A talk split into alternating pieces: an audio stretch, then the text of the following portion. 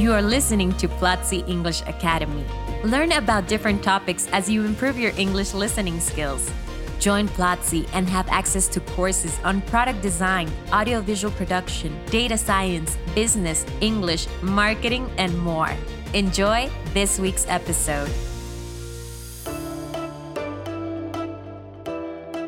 Welcome to Speak English, a podcast by Platzi English Academy. I'm Cesar, one of your English teachers at Platzi. Remember to go to platzi.com slash speak and take this week's free class. Joining us today is Andres, course director at Platzi. Hey Andres, nice to have you here. Hi Cesar, it's a pleasure being here. Thank you very much for this first invitation to the Speak English podcast. And well, let's do it. Amazing. We're very happy to have you here, Andrew. In this podcast, we are going to be practicing superlatives in English as we talk about experiences in life. But before we begin, let's review some of the vocabulary we will use in this episode. The first word is disgusting, extremely unpleasant or unacceptable. Nice. The second word is breathtaking, extremely exciting, beautiful, or surprising. The next word is kind, generous, helpful, and thinking about other people's feelings. Next, we have strange, unusual, and unexpected, or difficult to understand. And finally, landscape, a large area of countryside, especially in relation to its appearance. Amazing! Our trivia question for this episode is what is the largest country in the world? A. The United States. B. Russia. Or C. Brazil. Stay tuned to find out the answer. Great! So, in this podcast, we're going to be discussing different questions to practice superlatives. The first question that we are going to discuss, Andres, is What's the best movie you have watched? Hmm, very interesting question, Cesar. And as well, very difficult. I'm gonna say the best movie I've watched recently. And that's gonna be Tenet, directed by Christopher Nolan. It's a very cool movie because it's related to kind of time traveling, but in a very different and particular way that I had never seen before. And also, as Christopher Nolan's movies, the sound is very, very important, is part of the story. So, for sure, Tenet is the best movie that I've watched recently. Wow, actually, very interesting. Um, this coincidence. One of my favorite movies is also by Christopher Nolan. Um, the name is Interstellar, and it's so far the best movie that I have watched. Great! Now, the second question, Andres, is What is the most breathtaking landscape you have appreciated? Well, breathtaking. Definitely, uh, it was this place I visited two years ago, approximately.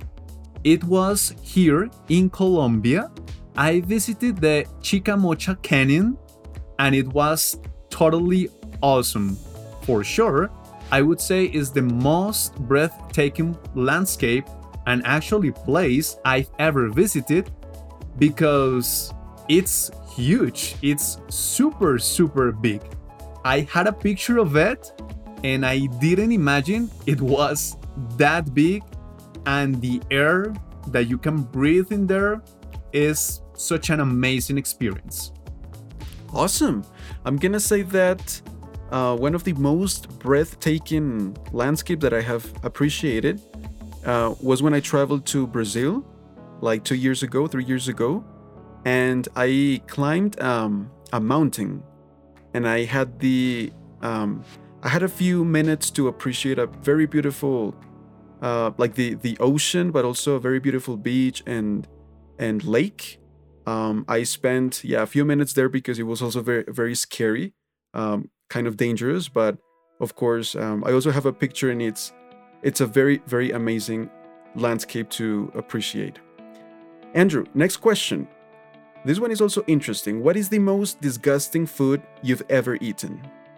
Well, the most disgusting food I've ever eaten. Let me think about it.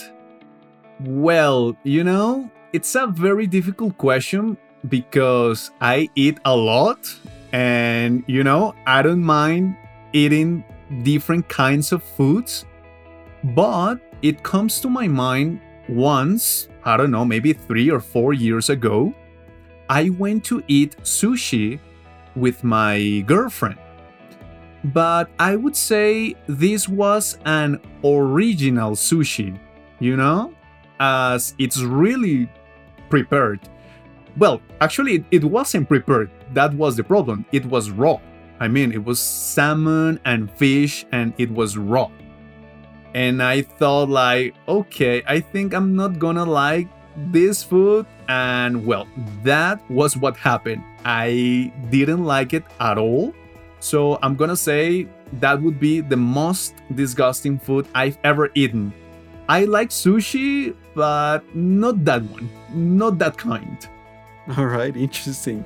I haven't had an experience like that actually. Um, so far, fortunately, the food that I have tried in my life has been has been delicious. So yeah, I'm gonna pass out this one. Next question, Andrew. Who is the kindest person you know? Wow, the kindest person. Well, of course, I'm gonna say my parents. Uh, but again, recently, my parents in law. They are super kind, of course, but also, I mean, when you're talking to them, you can feel how good they are. And they kind of communicate uh, a sensation of, you know, like everything is gonna be all right. There is no need to be worried about. Calm down. And they like helping their neighbors. For example, if they see that a neighbor is having a difficult time, they just invite that person or even the family to have a lunch or dinner with them without a problem.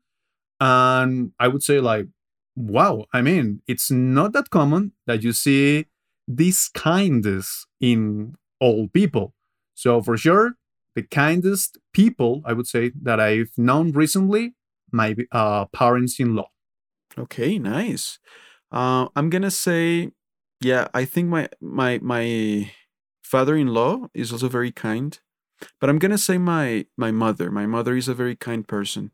I've of course I've known her for like all my life, and I haven't met someone uh, as kind as her. She's um, always willing to help. To uh, you know, she's very attentive as well um, I'm gonna yeah I'm gonna pick her out. She's the kindest person that I've known so far. Andrew, next question. What is the most difficult thing about studying English in your opinion? The most difficult thing about studying English. Hmm, let me think about it. Well, I officially started uh, studying English 10 years ago, but I've been in contact uh, with the language since I was six years old, I would say, thanks to the music. But even though I was in contact for, or I've been in contact for so many years, the listening is something that is really, really challenging. Some months ago, I had the chance uh, to work for a call center where I had the opportunity to speak with native speakers, people from Canada. And when I talked to them, it was, you know, a different level. I, I said like, wow, I was not ready for this level of difficulty. And, but well, uh, after some weeks, after some months of getting used to it, I felt better with my listening skills. But that doesn't mean that, uh, you know, I've accomplished all what it's needed. Listening and, well, in general, all the, all the skills in English is something that you need to continue improving every day. It's something, there is always something new that you're gonna learn. about a skill or another. How about you, Cesar? What's the most difficult thing about studying English, in your opinion? Well, um, I agree with you. Listening, uh, this one is related to listening and it has to do with pronunciation. Um, I've also been learning English for seven years, I think, and I keep learning about pronunciation. Um, I agree. Well, to start with, you, we have we have five different uh, vowel sounds in Spanish, but we have twelve different vowel sounds in English, and just just by that, it's we can understand how different and difficult pronunciation can be. But of course, uh, practice makes perfect. The more the more you practice, the better you you get. And fortunately, actually, at Platzi we have um, courses on pronunciation, which actually teach uh, how these sounds uh, differ from the Spanish language, how these sounds are different, uh, how you have to place your tongue, your your lips, your mouth to make different sounds. Um, also about intonation, right? Because English has its music, and it's uh, it's also nice to learn about um, how intonation works, rising, falling intonation. Um, it's something wonderful, but of course difficult. I would say that that's the most difficult thing about learning English. Now, remember a trivia question? What is the largest country in the world? And the answer is B. Russia. Russia is the largest country by far with a total area of about 17 million square kilometers. Wow, huge! Next Friday, we will have a brand new podcast episode. Go to platzi.com slash speak and watch a free class. It will be available for seven days. Thanks for listening, everyone. Till next time. Bye. See you all in the next episode. Bye. This was Platzi English Academy. Thanks for listening.